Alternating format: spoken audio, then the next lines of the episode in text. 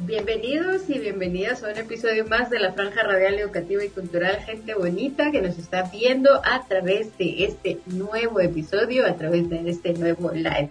Quiero pues agradecer obviamente la sintonía, enviar un cordial saludo a toda la comunidad del 92.1 de Radio Universidad. Muchísimas gracias por estar siempre pendientes de los diferentes episodios, capítulos, programas que hacemos desde la Facultad de Ingeniería y por supuesto su franja radial educativa y cultural.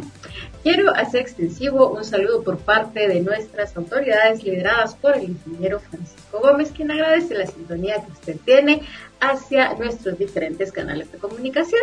Y también le invito a que pueda escuchar este episodio, este podcast a través de nuestro canal Franja Radial FIUSAC. Nos encuentra en Spotify, en Amazon, en los podcasts de Google. Y bueno, en cualquier plataforma que tenga podcast se puede poner Franja Radial y automáticamente le vamos a aparecer con más de 100 episodios que hemos preparado por y para ustedes, comunidad hermosa quiero comentarles que pues hoy estamos eh, estrenando un espacio eh, dedicado a un tema muy importante.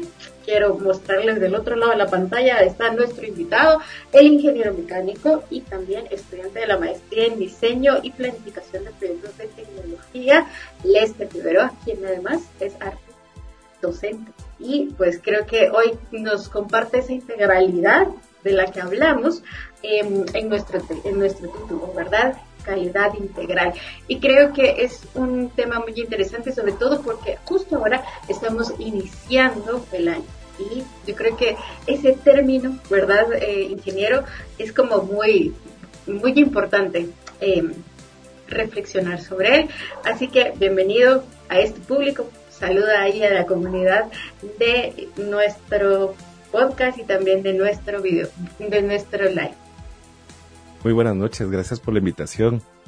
Y bueno, agradeciendo también ese espacio, ya que es importante el diálogo y, parte de ese y parte del tema es el diálogo, realmente lograr eh, llegar a tener acuerdos.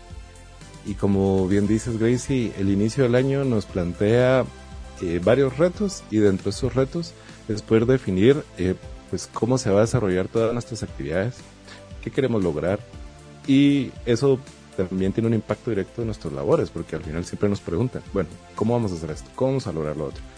Y nos exigen parámetros específicos que es necesario analizarlos para poderlo lograr y, y en este caso, por eso la calidad integral conlleva justamente analizar todo ese aspecto eh, que como tú bien dices, eh, se, ha venido desarrollando eh, gracias a partir del inicio del año, nos permite pensar en cosas nuevas, digamos, pero, pero sobre todo lo que tal vez se busca con este tema es pensarlo de una manera ordenada, que eso es importante. Justo, justo en ello pensábamos, ¿verdad? En la parte del, de la organización, que yo creo que es fundamental. Gente linda, quiero comunicarles que, pues, si ustedes desean hacer llegar un comentario, eh, alguna pregunta a nuestro invitado, nos lo pueden dejar en los comentarios. Yo voy a estarlos viendo y leyendo. Y desde ya agradezco a las personas que han reaccionado.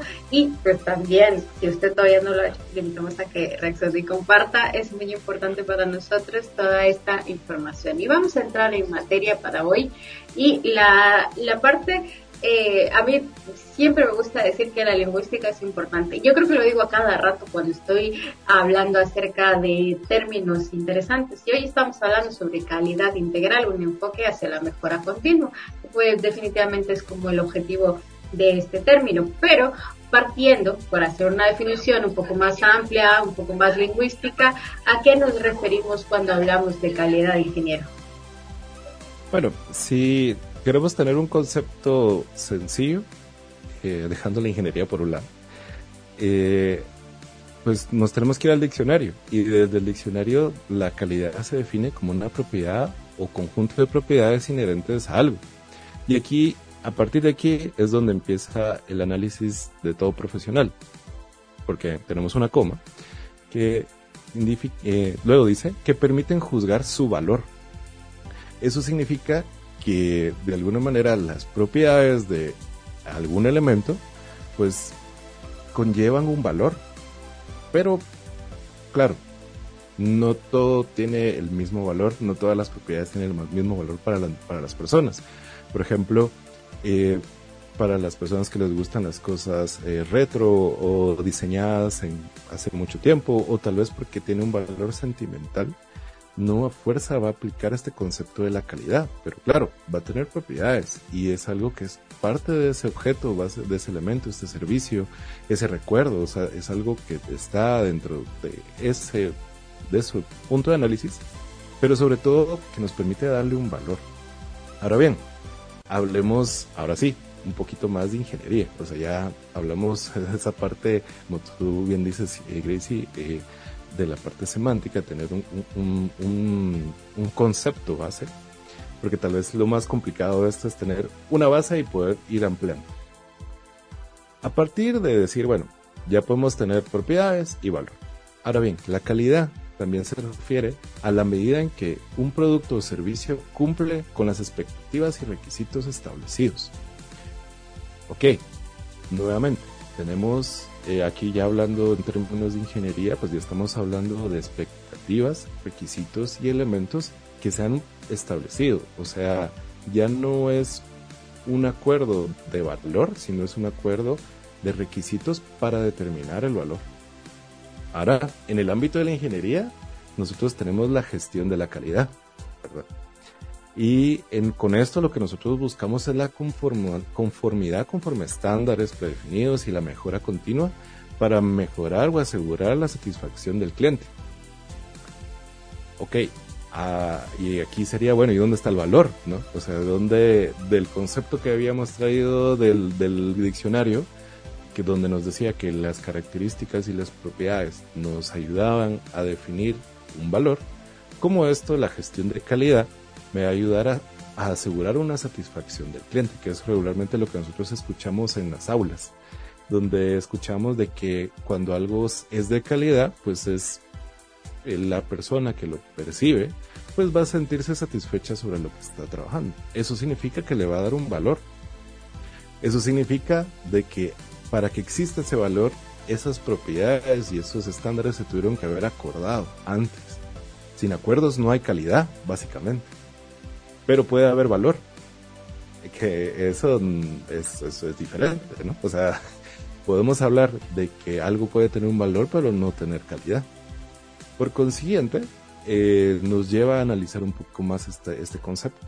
Significa de que la calidad, o por lo menos podemos partir de esta idea, de que la calidad parte de un acuerdo, un acuerdo de mínimamente dos partes, donde se establece los requerimientos de ese producto, ese servicio, ese elemento, ese momento, esa, esas ideas, ¿no?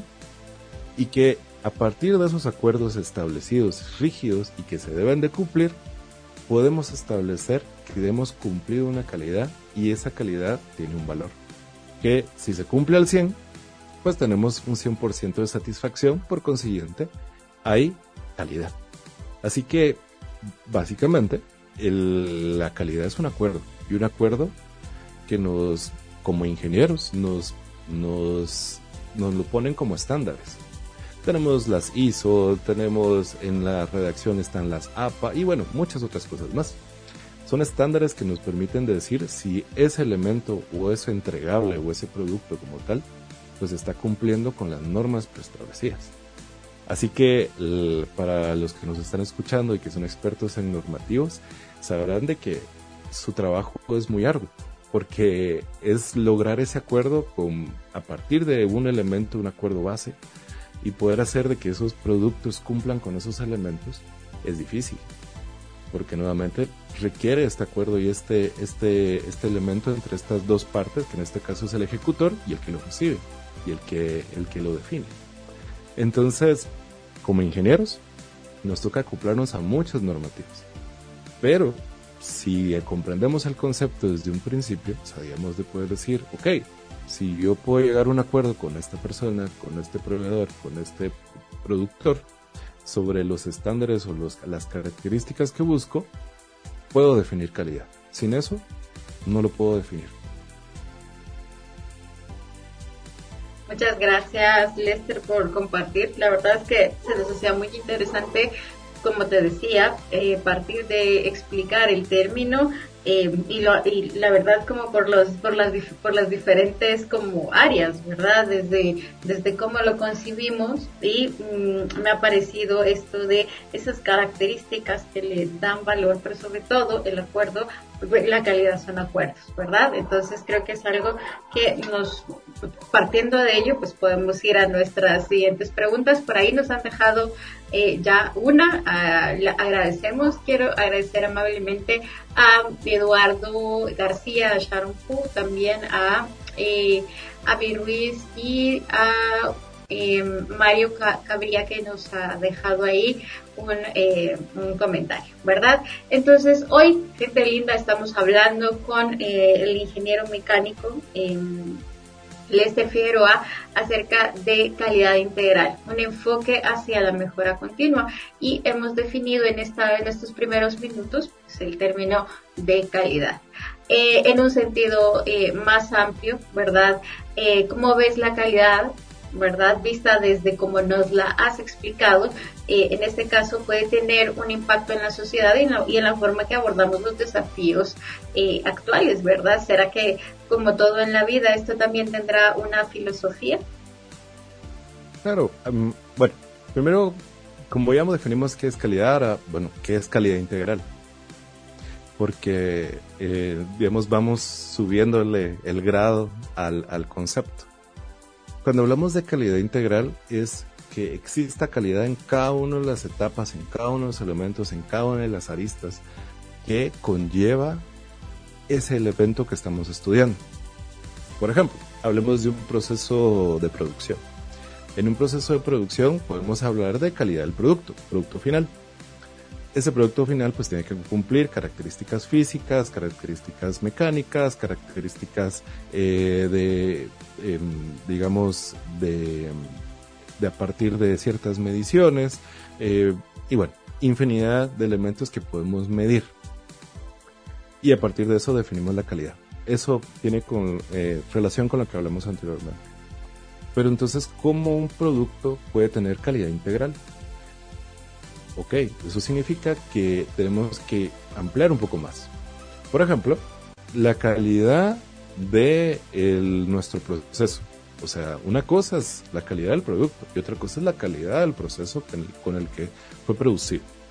Otra cosa es la calidad eh, del ambiente eh, para los trabajadores. Es completamente diferente. Aparte es nuestra calidad o nuestra capacidad de poder documentar estos procesos es completamente diferente. Cada uno de estos elementos va a ser medido de diferente manera. Eso significa que la calidad integral es de que todo esto que estemos haciendo, sea un servicio, sea un producto, o aún nuestro plan de vida, pues esté rodeado de ciertas mediciones y ciertos acuerdos que van aportando al proceso. Cuando nosotros aportamos al proceso, estamos en este caso trabajando con calidad integral. Eso significa de que le estamos dando la posibilidad a nuestro elemento de no solo tener características finales, sino un proceso, a perdón, a nuestro producto de no solo tener características finales, sino también tener todo un proceso evaluado con calidad. Eso es calidad integral, eh, que abarca todo lo, todos los elementos y todos los, eh, eh, los digamos, todo lo que está inmerso dentro de este producto. Claro, eso tiene un impacto significativo en la sociedad al mejorar la confianza en el consumidor, en la sostenibilidad, la seguridad de los productos, de los servicios. ¿Por qué? Porque no, solo estamos viendo el producto final, sino que estamos viendo cómo se ha ido desarrollando. Porque, por ejemplo, podemos hablar de transparencia, podemos hablar eh, de datos abiertos, podemos hablar de muchas otras cosas más que van involucradas en el proceso, pero no es el producto. Así que la calidad integral, claro que sí tiene un impacto en la sociedad. Ahora bien, me preguntaba si hay una filosofía asociada a esto. Em, dentro de nuestro pensum de estudio en ingeniería, nosotros cuando estamos en la parte industrial, ah, eh, pues analizamos varios, eh, varios filosofías. Eh, podemos tener Six Sigma, Lean Six Sigma, Ishikawa y muchas otras cosas más. Pero ¿a dónde nos va a llevar esto? Nos va a llevar y es la búsqueda de la excelencia. Porque ya no solo estamos hablando del producto final, sino que todos los elementos involucrados han llevado estos acuerdos de calidad y estos acuerdos de calidad han sido tan buenos que han podido generar un producto de calidad. Es como un acumulativo. Ahora bien, estamos hablando de un bienestar general y responsabilidad social, porque no es fácil hacer las cosas con calidad. Lleva un esfuerzo y lleva eh, sobre todo el poder analizar todas las aristas. Si nosotros lo vemos en función de la sociedad, nuestra calidad de vida debería ser integral.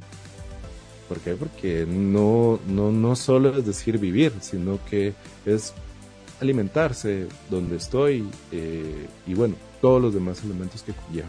Así que sí existe una filosofía y es la filosofía y toda la filosofía que lleve a la excelencia, al analizar cada uno de los procesos, cada una de las vías que me, que me están llevando a generar lo que yo busco, que podría ser un producto o un servicio.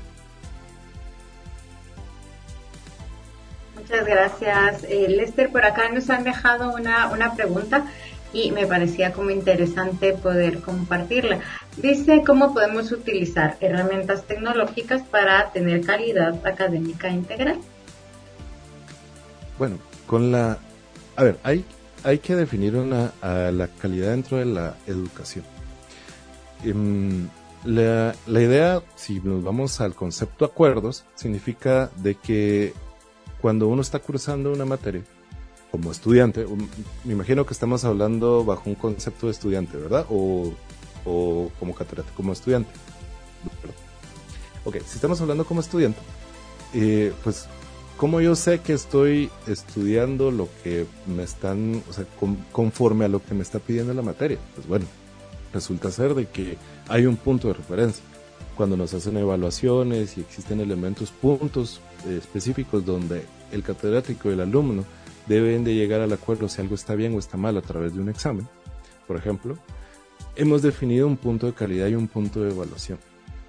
Ok, eso significa que yo tengo que emparejarme, antes de utilizar una herramienta tecnológica, debo emparejarme con esta persona con la cual estoy trabajando, que en este caso es mi catedrático. Alinear contenidos, alinear lenguajes, alinear muchas otras cosas más que tengan que ver con la calidad eh, del contenido. Muy bien, pero hablamos, eh, si no estoy mal, eh, perdón, la pregunta era cómo utilizarlas. ¿Sí? Sí, justo ahora, ahora te, la, te la leo. Dice, la pregunta es la siguiente. como nosotros, pues, podemos utilizar las herramientas tecnológicas para tener eh, calidad académica integral. Y esto yo creo que se debe un poco, eh, ingeniero, a el tema de, um, pues bueno, la virtualidad. Tú sabes con la pandemia pues hubo una aceleración en cuanto a esto y, y también una, pues, eh, no sé si exploras, explotación de recursos tecnológicos.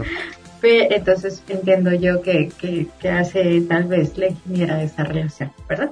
Y, ahí, bueno, entonces aquí, alineando contenidos, ahí retomando la pregunta, ¿cómo? ¿Verdad? ¿Para cómo las utilizo? Pues yo tengo que encontrar esos puntos donde se unen el tanto estudiante con catedrático y encontrar qué herramientas realmente son útiles para cumplir en esos puntos de conexión.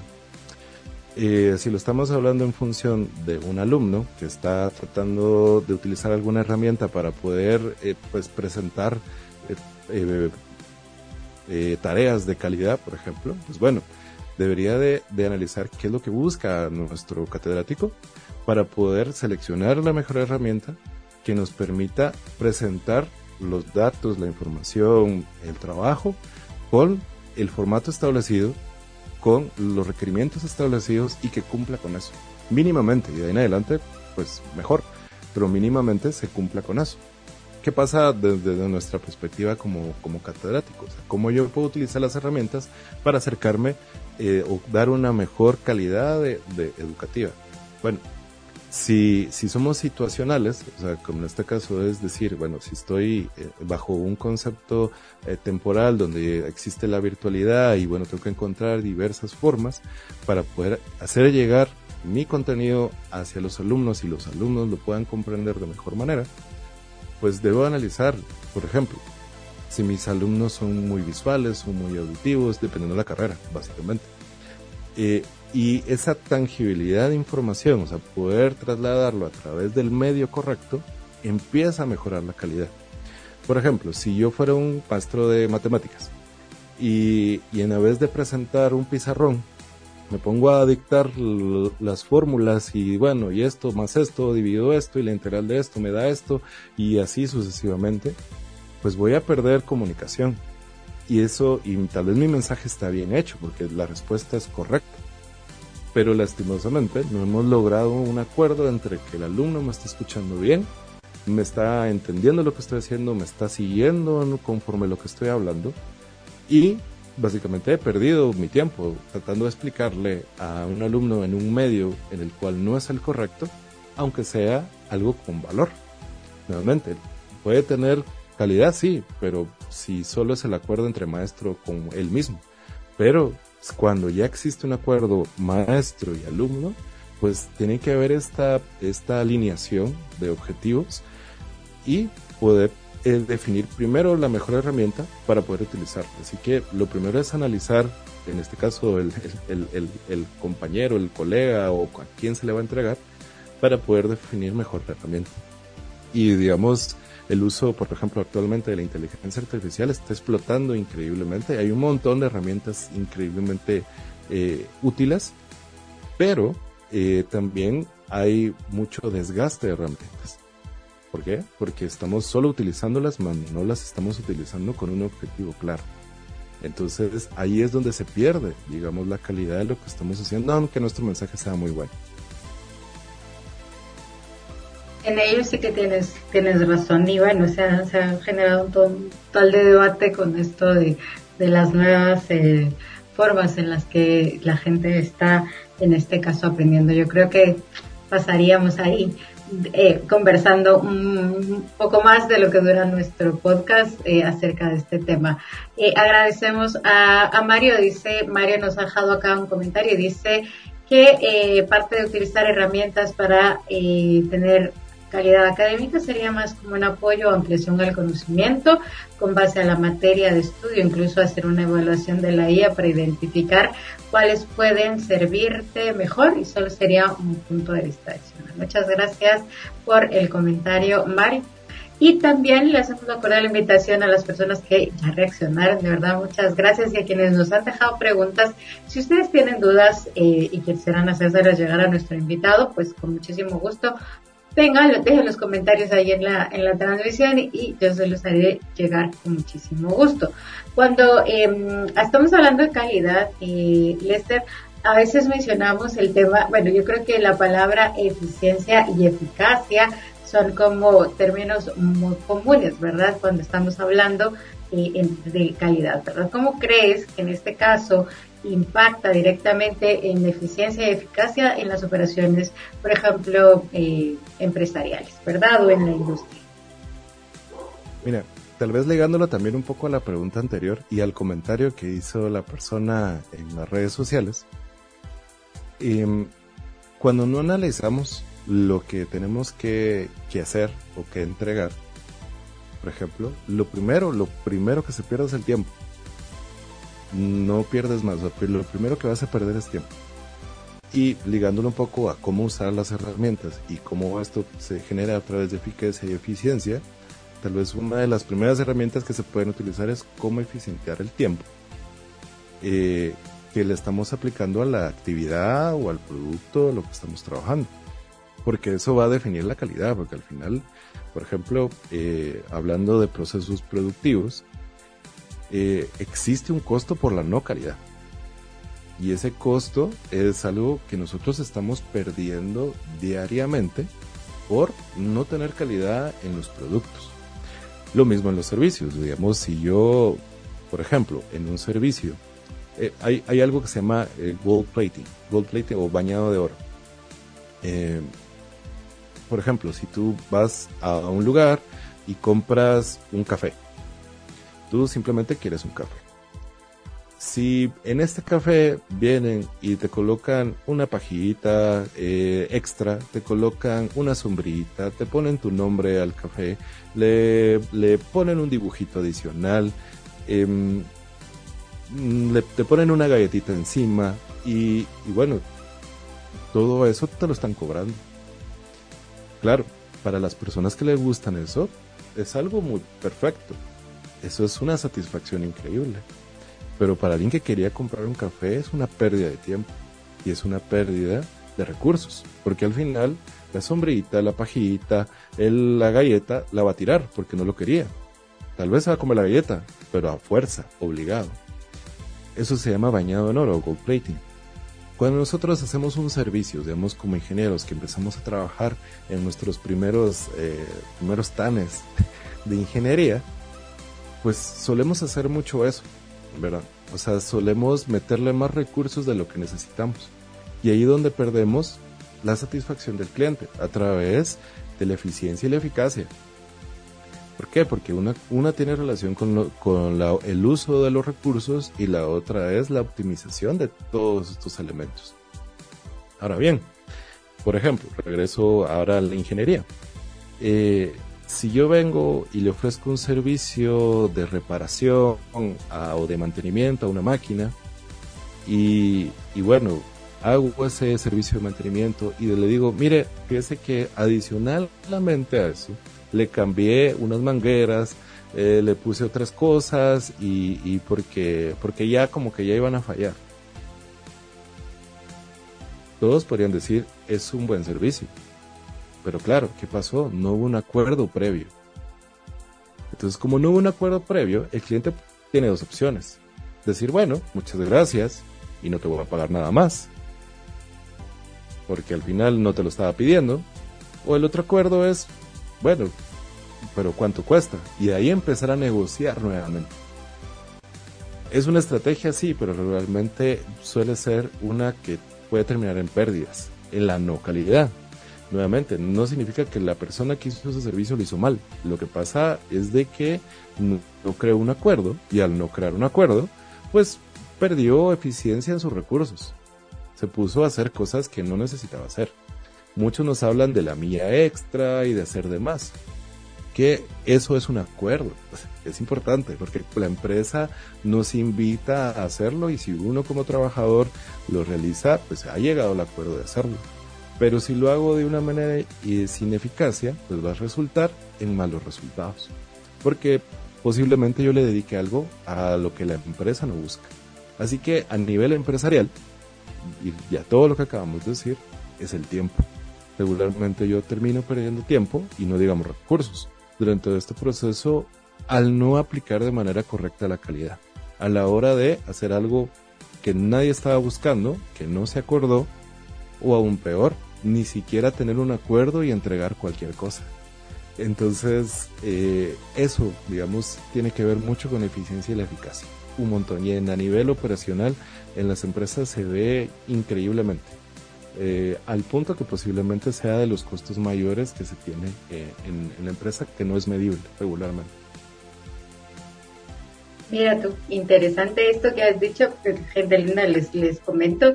Em, este tema, pues, nos parecía como muy interesante cuando Lester tuvo a bien compartirlo, ¿verdad? Hace ya algunos meses estábamos ahí y conversando y decía yo, es, esto, esto es merece la pena compartirse con, nuestra comunidad para que realmente reflexionemos. Y lo que has dicho justo esto de la eficiencia y la eficacia, eh, y al poner este ejemplo del café, realmente creemos a veces que estamos haciendo ¿verdad? Las cosas de, la de manera correcta o, o, ya viene la siguiente pregunta que va a ir un poco ligada a este término, pero quizás no es lo que, lo que, lo que se necesita para llegar, o sea, no estaba dentro del acuerdo al que nosotros pues eh, estábamos eh, o, queremos, en este caso establecer. Entonces es muy importante que Recordemos que la realidad está ligada al valor, pero sobre todo al tema de los acuerdos a los que se llegue. Es ahí como se puede, en este caso, como bien decía nuestro invitado, medir. Pero ya me voy a callar yo porque la verdad es que no sé tanto como tú, así que aquí tú eres el invitado. Ah, se trata del diálogo. es importante. Muchas gracias. Hablamos ahora de gestión de riesgos. ¿Cómo consideras que esa incorporación, verdad, cuando hablamos de calidad en los procesos, nos va a ayudar a mitigar justo lo que acabamos de mencionar, verdad? ¿Cómo mitigamos esos riesgos, sobre todo en la toma de decisiones?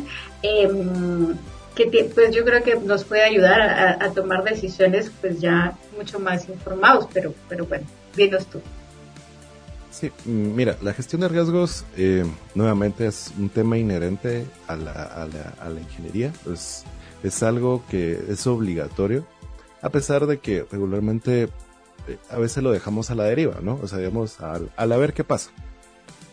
Pero realmente, si nosotros estamos pensando en calidad integral, estamos pensando en integrar, valga la redundancia, calidad a nuestros procesos, a nuestro, a, nuestro proyecto, proyecto de vida, proyecto de desarrollo tecnológico, proyecto eh, de toma de decisiones, pues bueno, va a suceder lo siguiente. Si yo desde un principio establezco los parámetros, es muy fácil identificar las desviaciones. Pero si yo no tengo un parámetro de dónde tomarlo, yo no tengo una forma de definir una desviación. Y a partir de las desviaciones, los riesgos empiezan a incrementarse. En este caso, digamos, nosotros como ingenieros regularmente nos pagan para apalear los riesgos o preverlos. Pero regularmente es a resolverlos. Porque es, eh, digamos, la prevención suele ser eh, algo muy poco practicado, pero es debido a que nuevamente no hemos tenido acuerdos. Claro, estoy hablando a proyectos muy comunes donde tal vez no existen estos criterios de calidad. Y por eso tal vez muchos negocios, muchos proyectos fracasan en su, en apenas en su etapa de, desarrollo. Eso es eh, debido a que si nosotros no tenemos estos elementos bien establecidos a través de objetivos, no podemos tomar mejores decisiones. Si nosotros eh, mitigamos los riesgos a través de identificar si lo que estamos haciendo está cumpliendo con la calidad de lo que hemos estado estableciendo, los fallos y los errores se detectan tempranamente. Esto es basado en datos. Y los datos no vienen de un Excel, los datos vienen de mediciones, vienen de, de cómo yo puedo decir que todo lo que está arriba de uno está mal o todo lo que está abajo de uno está mal, dependiendo cómo sea mi punto de, de, de vista. ¿no? Pero sobre todo, lo que nos ayuda a hacer todo este control, el control de riesgos, el poder identificar estos objetivos, es que nuestro proyecto o la empresa pueda mejorar la resiliencia.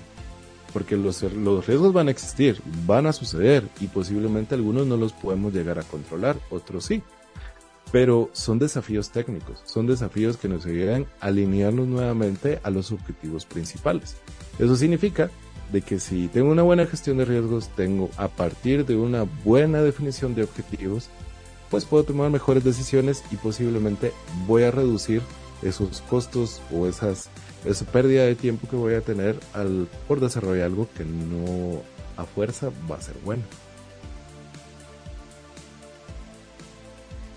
Muchas gracias, eh, Lester. Vamos ahora con nuestra Siguiente consulta, gracias gente bonita por, por sus reacciones. Ahora los menciono en la siguiente, en la siguiente pregunta. Eh, vamos a em, hablar ahora acerca de algo, pues en lo que tú has estado eh, capacitándote, ¿verdad? Porque estás ahí cursando una maestría en, diseño y planificación de proyectos tecnológicos, ¿verdad? Hablemos ahora de este término que no quería mencionar antes, sino pues traerlo a colación ahora, la innovación, ¿verdad? Eh, es como, como, no sé si es como una palabra que esté, que esté en tendencia, pero eh, hablamos de calidad en innovación y tecnología. Desde tu experiencia, ¿cómo esto puede influir en la adopción de nuevas tecnologías? Pues bueno, a ver, Mm, primero sería bueno definir qué es innovación para poder eh, tal vez que sea mi respuesta sea un poco más eh, fácil de digerir. Nosotros hablamos regularmente de innovación solo por algo que no conocemos, pero y porque para nosotros termina siendo novedoso. Pero también la innovación tiene que cumplir ciertos requerimientos. Dentro de esos requerimientos está en que exista una aplicación hacia, lo, hacia alguien más. O sea, digamos, eh, por ejemplo, si yo me invento algo que solo me sirve a mí, pues es eso, es un invento. Pero si eso que inventé pues le sirve a alguien más y se puede ir replicando, yo lo voy promoviendo y a través de esa promoción pues llega un público y a partir de ese público pues termina siendo, no sé, un servicio, un producto o lo que sea, pues entonces sí estoy innovando porque esas personas le están dando un valor. Ahora bien, a partir de esto, o sea, digamos, ¿cómo, eh, cómo esto va a influir en nuevas tecnologías. Pues los criterios de calidad empiezan al momento de ser medibles, al momento de ser tangibles, definidos a través de, de, nuevamente de objetivos, pues bueno, va a ser muy fácil saber si una tecnología es realmente innovadora o no lo es. Cómo realmente algo sí es aplicable o no lo es. Por ejemplo, hablemos de algo muy sencillo como son los filtros de, Instagram o cualquier otra plataforma. Son innovaciones tecnológicas porque son cosas que tal vez nadie había pensado y al final lo termina haciendo. ¿Y es fácil adoptarlos? Sí. ¿Por qué? Porque cumple un objetivo. Claro, ponernos orejitas de chuchito, pero, pero lo cumple. O sea, no nos está diciendo te está convirtiendo en un, en un, perro, sino es el decir, eh, tengo la posibilidad de tomarme una fotografía y parecer un perro, y voy a parecerlo, punto. Existe un parámetro específico. Pero ¿qué pasa si yo quiero parecer, no sé, eh, una cebra y uso uno de perrito? Pues nada que ver, no va a funcionar. Entonces, el criterio de la adopción de la tecnología suele ser más fácil para el ser humano porque empieza a encontrarle las aplicaciones y los objetivos a las cosas. Y si lo cumplen, lo usa, y si no lo cumplen, no. Por ejemplo, el uso de Instagram. Las personas que utilizan Instagram como un blog personal con mucho texto, déjenme decirles que están utilizando mala herramienta. ¿Por qué? Porque es una plataforma de fotografías con breves textos. Si yo vengo y pongo un gran texto gigantesco, menos del 1% lo va, lo va a, leer. ¿La persona adoptó la tecnología? Sí. ¿Eh, la, ¿La tecnología es de calidad? Sí. Porque al final la foto está. Pero el usuario, ¿qué pasa? Empieza a adaptarlo y empieza a meterle cosas de lo que quiere y, y empieza a perder el rumbo de lo que sea. Y cuando ve que no cumple su perspectiva, o sea, dice, bueno, es que nadie está leyendo mi publicación ajá, es que no es el lugar donde lo tienes que hacer. Entonces, ¿dónde lo tengo que hacer? Ah, lo, tienes que hacer en esta plataforma. Ah, criterio de calidad. Ah, entonces esta plataforma sí cumple con lo que yo quiero. Y lo hace bien porque yo quiero hacer esto. Y esta plataforma lee esto. Perfecto. Juntos como hermanos ya lo hemos logrado. Pero cuando nosotros queremos venir y pelear en contra de los elementos, la adaptación es completamente diferente. En términos de educación, por ejemplo, las, plataformas educativas de, de, digamos, de, videollamadas en un principio, antes de que sucediera la pandemia, pues era para personas que posiblemente tenían un negocio o simplemente no querían viajar. La adopción de esa tecnología para la educación fue difícil. ¿Por qué? Porque se buscaba que hiciera otra cosa que no era una videollamada. Hasta que se adaptó y se dijo, bueno, sí, efectivamente, sí, yo lo que quiero es comunicarme y que me miren y entonces voy a utilizar eh, cualquiera de las plataformas. Entonces desde ahí se empezó a seleccionar de mejor manera. Entonces se adopta de mejor manera la tecnología porque se puede probar, se puede identificar si existe innovación y se puede trabajar de mejor manera. Y claro, adaptarse a los criterios. Sin lugar a dudas, creo que es de eso se trata, ¿verdad? De entender el qué y para qué, el, qué va en, en, este sitio, ¿no? ¿Verdad? Es como realmente ir conociendo eh, que no todo es como para todos, ¿verdad? Sino que por eso también está eh, exactamente la segmentación, ¿verdad? Y la categorización de cada una de las cosas. Y vuelvo a lo que decías al principio, eh, cuando hablamos de calidad integral no solamente se refiere al producto, sino a todo lo que realmente rodea al producto, desde la cadena de valor, desde la parte de eh, los eh, colaboradores, la comunicación que se da entre los colaboradores, eh, la infraestructura, en fin, son varios elementos que están convergiendo y es muy, seguramente debe ser un reto que todo eso esté eh, integrado, ¿verdad? Que, al final que tengamos estrellita en todos. y, y, y volver a la resiliencia, porque va a ser complejo lograr ese global. Entonces hay que intentarlo y seguirlo intentando y seguirlo intentando hasta lograr. Así es. Definitivamente, yo creo que es como, como, como, como el reto, ¿no? ¿Verdad? Aprender a ser resilientes en, términos de calidad. hablando ahora acerca de estándares, normativas, pues sabemos que son como la base, tú lo has dicho, acuerdos. en términos de calidad, ¿cómo aseguramos que estos procesos pues se implementen, eh, que se implementen, cumplan con esos eh, estándares, ¿verdad? Pues yo creo que esta, esta está muy fácil, pero la vamos a dejar ahí. Solo déjame saludar a la, a la gente. Eh, gracias Fernando Capriel, también a eh, Lugan Estrada y a Jerónimo Roche. Gracias por eh, reaccionar a nuestro live de hoy y pues también nos ha dejado ahí otro otro tema, otro comentario muy muy interesante. Gracias Mario por estar aquí uh, pendiente de nuestro nuestro video podcast.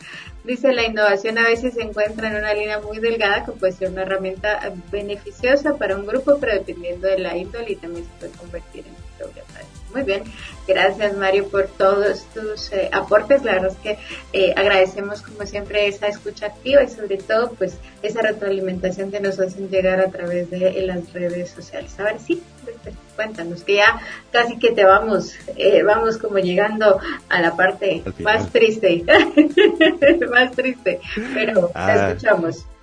Pues mira, a ver, los estándares normativos son nuestro pan diario de como ingeniero.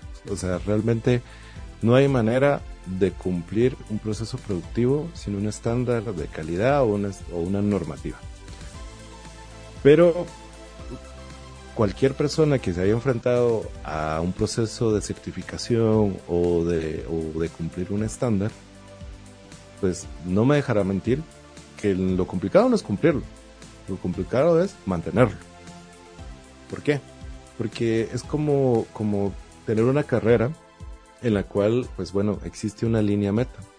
Pero tú tienes que cumplir no solo una vuelta, tienes que cumplir 10, 20, 30, 40 y llegar y llegar y llegar y llegar. En algún momento vas a llegar más rápido, en otros más lentos, en otros tal vez ya ni vas a llegar y así sucesivamente. ¿Por qué? Porque llegar una vez no es difícil, pero llegar constantemente es lo complicado. ¿Por qué? Porque nos toca ajustarnos. ¿Por qué? Porque eh, todo normativo o todo eh, elemento es un, es un elemento restrictivo. Es un elemento que nos va a diferenciar entre los que lo cumplen y los que no. Eso significa que son oportunidades, porque los que lo cumplen van a tener la posibilidad de mejorar ese proceso. Versus los que no lo cumplen, les toca buscar otra vía, otra forma de lograrlo. Y que, y que alguien más les diga si van bien. Versus un normativo por lo menos nos da una guía, nos, nos genera este acuerdo de decir, vas bien, sigue adelante, si es recto, no tienes que cruzar a la derecha, es recto. Si tienes que implementar este tipo de producto o no lo tienes que implementar. Si tienes que hacer este tipo de proceso o no lo tienes que implementar. Digamos, hay una forma de hacerlo. Es como aprender con un libro a la mano. Versus aprender a, por, forma de que alguien más me diga, sí es así, no, no es así, sí es así, deberías de hacerlo. Y para los que están en la manufactura, no, no me dejarán mentir, de que todos les dan consejo a uno, pero va a ser difícil ver el resultado de los demás. Y va a ser muy complicado saber si realmente lo que le están diciendo esa persona lo implementó o no. Entonces, eh, o solo está probando a través de algo que se le ocurrió y uno lo termina implementando. Entonces, eh, digamos, los normativos y los estándares, pues la búsqueda es eso, a podernos permitir ajustarnos a las diversas consecuencias que conllevan los procesos, pero sobre todo con un objetivo claro, porque cuando nosotros no tenemos un normativo o un estándar, pues terminamos haciendo el proceso como querramos y posiblemente lleguemos a otro lugar que no es el que queremos. Y eso es un problema. Y eso eh, no nos permite corregir. Y aquí esto es aplicable hasta en nuestra propia vida. Aquí ya me voy a poner un poco más eh, abierto a algo holístico. Pero lo que llega a suceder es de que em, cuando nosotros no tenemos una, una guía hacia donde nosotros queremos, en eso puede ser pues, hasta eh, saber qué es lo que nosotros queremos de la misma vida, pues tampoco vamos a poder saber si lo alcanzamos. Entonces ahí es donde estos elementos de calidad pues se amplían y no solo se quedan en servicios, procesos productivos, sino a través de estas pequeñas guías que podemos llegar a encontrar y que nos sirvan a seguir adelante con lo que queremos.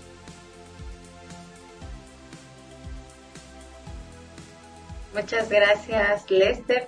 De verdad, interesante ahorita que mencionabas esto.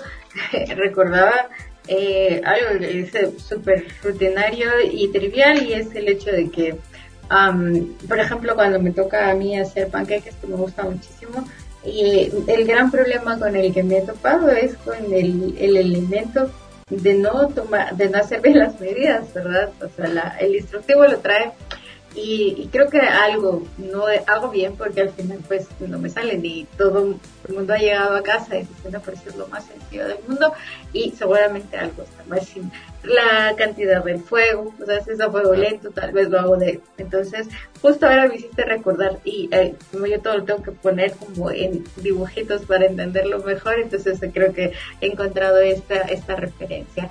Lester, eh, quiero comentarles, amable audiencia, que hoy pues hemos estado eh, conversando con el ingeniero mecánico eh, Lester Figueroa acerca de la calidad integral, un enfoque hacia la mejora continua y hemos reflexionado ampliamente no solamente sobre el término, sino sobre los elementos que rodean, ¿verdad? Y dos palabras que destacamos es el, pues obviamente agregar el valor y los acuerdos a los que nosotros pues llegamos para establecer esta tan eh, esta palabra que, hoy pues hemos utilizado. Eh, quiero comentarles que nuestro compañero eh, que justo está ahí del otro lado de la pantalla pues es alguien que admiro y respeto muchísimo por la versatilidad en la que pues trabaja, ¿verdad? Es ingeniero, es docente, pero también es artista, ¿verdad? Y mi, para finalizar o para cerrar, digamos, este, este episodio, me gustaría que él nos hablara de su propia forma, de cómo hace para gestionar en su vida cotidiana, ¿verdad? Todo lo que hoy pues hemos eh, conversado, ¿verdad? Eh, en el ámbito laboral, en su ámbito artístico, porque sabemos que el término de calidad es algo que se puede traspasar no solamente al trabajo, no solamente al operativo, sino también a, todo lo que hacemos, ¿no? Así que, Lester, cuéntanos para cerrar este episodio, ¿cómo haces tú para, para poder hacer, mantener en equilibrio y pues apostarle a la calidad en cada una de las cosas que realizas? Pues mira, más que un ejemplo, son como, como esa, esa práctica continua. O sea, lograrlo, o sea, decir que lo he logrado sería también limitar. O sea, hay cosas que, que, hay que seguirlas practicando hasta lograrlas. Y tal vez aquí eh, la ingeniería sirve mucho porque em, uno analiza de manera estricta y rígida los procesos, pero eh, esa rigidez eh, también puede verse ante cómo, cómo enfrento el fracaso, ¿verdad? O sea, cómo enfrento el no lo logré.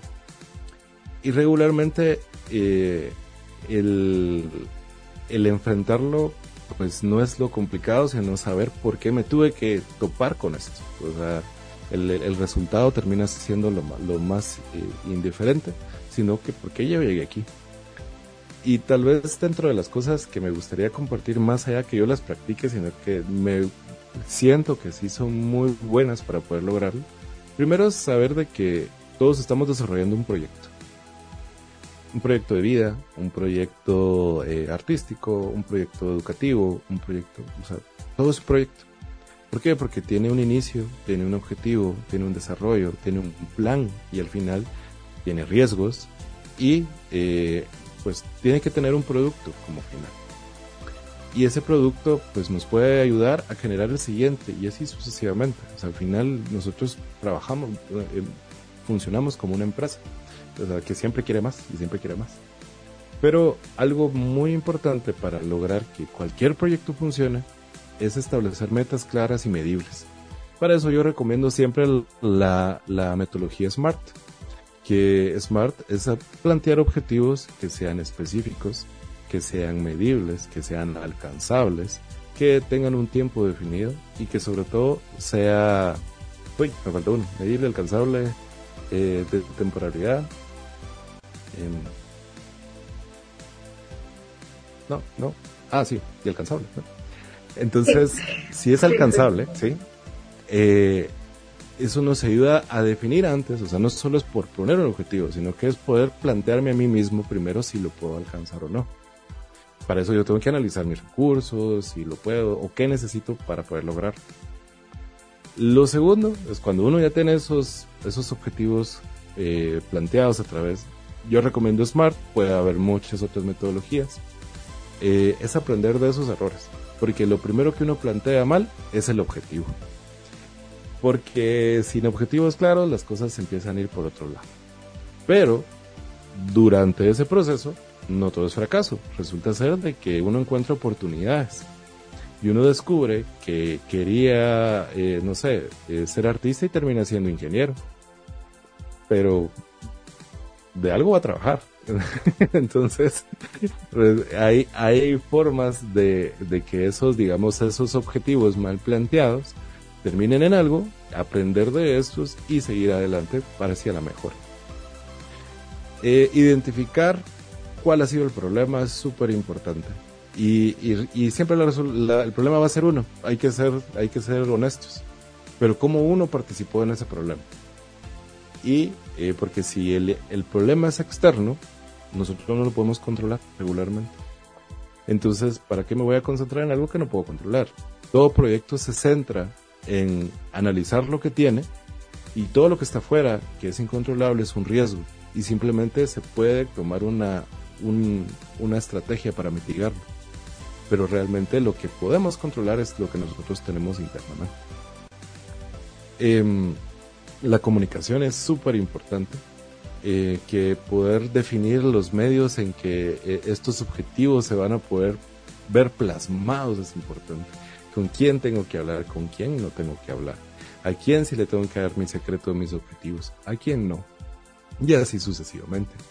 Eh, es importante saber si tengo que bajar una bitácora porque es mi forma de analizarlo y de mejor manera para poderlo plantear, hacer.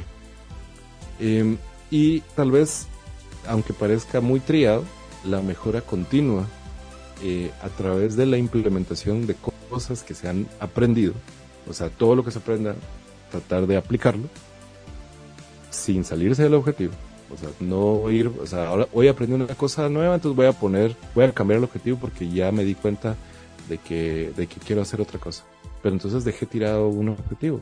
O sea, está bien tener una mentalidad de mejora continua, pero progresista. O sea, hacer de que en la medida de lo posible sigan avanzando estos objetivos y poder irlos encauzando hacia lo que realmente buscamos.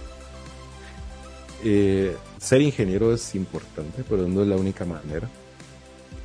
Hay muchas otras formas, hay muchas otras filosofías para poder entender eh, si estoy haciendo las cosas bien. De hecho, hay muchas historias detrás de las filosofías de la calidad que no se basan específicamente en calidad, sino que son eh, elementos que estudia el ser humano para determinar cómo esa persona le, le da valor a los objetos, a los servicios, a los elementos, a los momentos.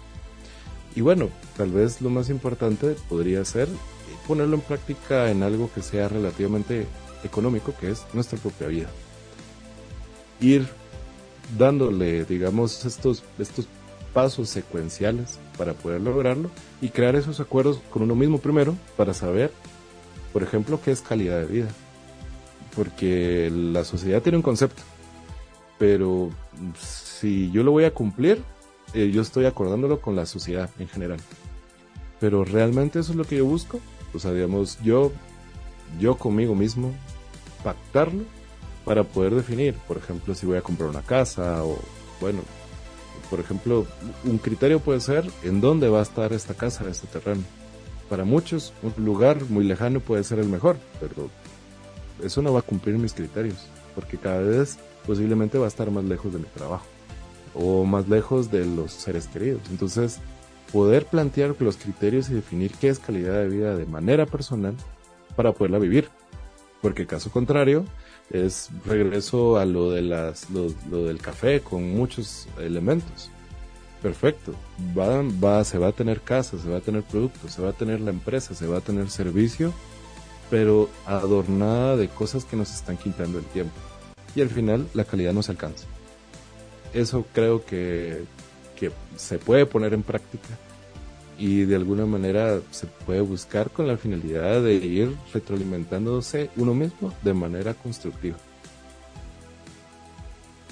Muchas gracias, ingeniero, por haber aceptado la invitación de compartir con nuestro público, quien ha estado activo ahí. Ya has visto tú que nos han dejado varios comentarios en el live. Muchas gracias. Muchas gracias de verdad a, todos y, y, a todas las que reaccionaron. Y pues recuerden la franja radial iniciamos hoy y pues tenemos una semana llena de episodios muy interesantes para poder compartir con ustedes. Y bueno, ya que estamos iniciando el año, estamos en el, día número 22 de enero, pues también podemos plantearnos el tema de la calidad y cómo estamos teniendo esa calidad de vida, ¿verdad? ¿Cómo nos gustaría alcanzarla? ¿Cuáles son los acuerdos o el valor que queremos agregar definitivamente a lo que vamos a hacer? Un año, pues obviamente con muchos cambios eh, presencial eh, y pues hay algo que decía el ingeniero y es nuestra capacidad de adaptación y resiliencia, ¿verdad? Dos elementos fundamentales en, eh, pues obviamente en la construcción de la calidad para nuestras vidas y lo que hagamos. ingeniero, siempre un gusto tenerte acá compartiendo con nosotros y pues bueno, ya saben, aquí seguimos en la franja radial. Y les deseamos como siempre a todos lo mejor hasta un nuevo episodio. Muchísimas gracias, gracias por la invitación y gracias a todos los que nos escucharon.